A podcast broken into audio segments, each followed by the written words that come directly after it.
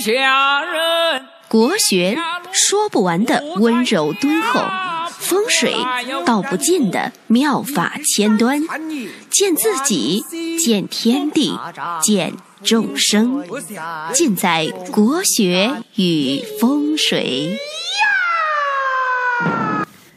各位亲爱的听众朋友们，大家好，今天呢，给大家讲一个八字实例。呃，这个人呢是一个比较富有的一个八字，身价呢好几个亿，而且呢还是某个市的人大代表。那这种八字呢，在生活当中啊，可以说不是太常见，而且这种人你本本来在生活当中啊，就不易能够见到。那今天呢，拿出来给大家分享一下。那这个八字是，你可以拿一个纸记一下：己酉柱、丁卯、庚子、乙酉。呃，己酉年、丁卯月、庚子日、乙酉时。这个呢是六九年的人。这个八字呢，它本身组合的非常的好。我看好的八字啊，就像一件艺术品一样，让人爱不释手。首先呢，还是按照套路，打开八字呢，首先要看月令。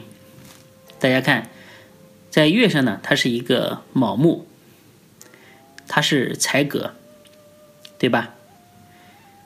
我克者为财嘛。那这个卯木呢？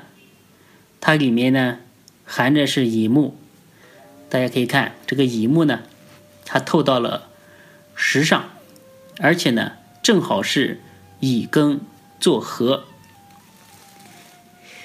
那这个呢，我们说格局相，那这个呢它就是八字的一个相。那月令上的财呢是大家知道月令月气是最旺的。可以说，它是最有利的一个财，那透出来，透到时上，而且呢合了日主。那这个八字的大象呢，它就是它的意象呢，就是去取财。所以呢，它就是一开始呢是做矿，做木材开始起家。那大家知道，一个八字呢，如果有财啊。如果是财格，那你第一反应呢，就是说看这个财有没有去升官。因为如果没有官啊，你这个财呢，它是很容易被夺的，对不对？有财为养命之源嘛，就是为黄白之物，大家每个人呢，他都想去得到。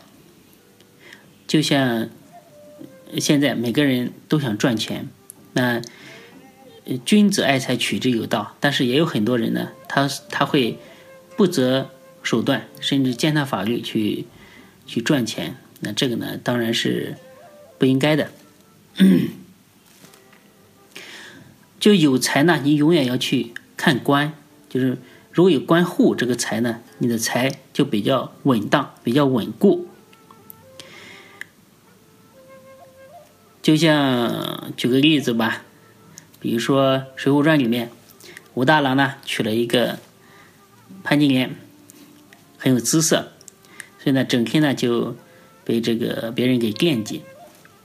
所以呢自古呢财官是不分家的，财要官护，那官呢也要财养。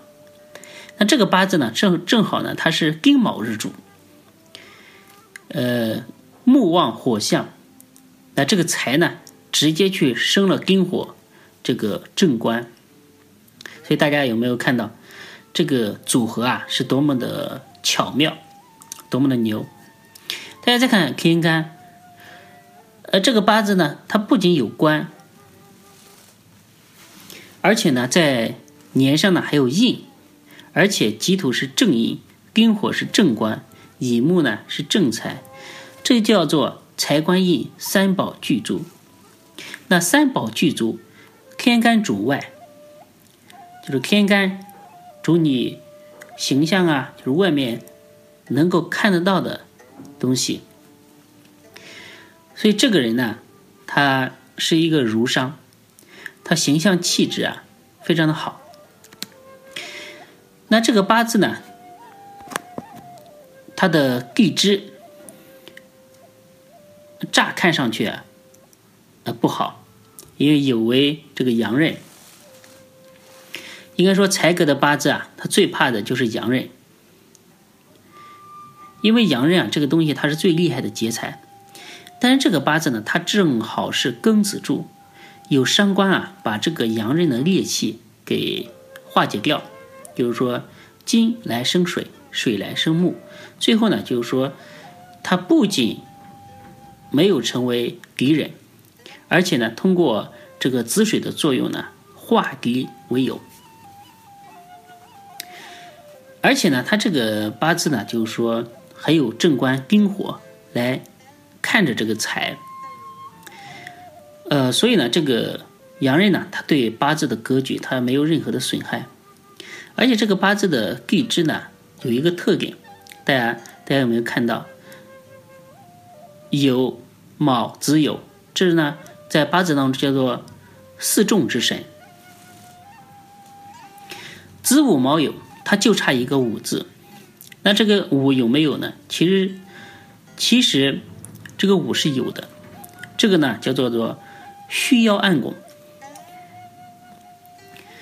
而且呢天干上有个丁，那地支呢它必然就有午火的一个气在这边，这就叫做虚以待用。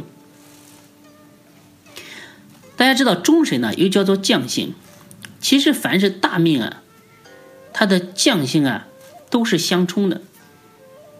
有卯就有酉，有子就有午。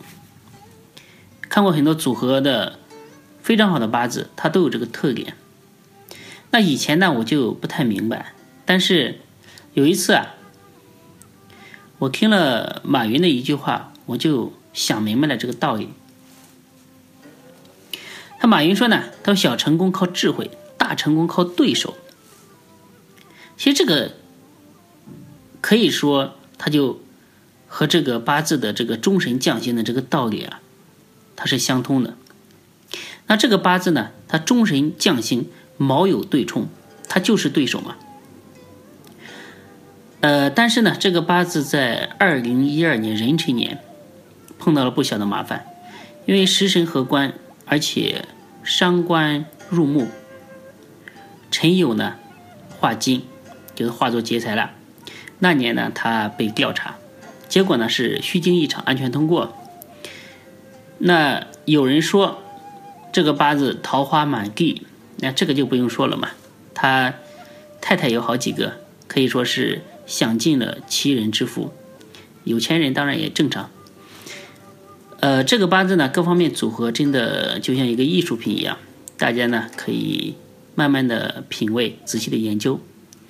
那今天呢，就给大家讲到这里吧，我们下次再见。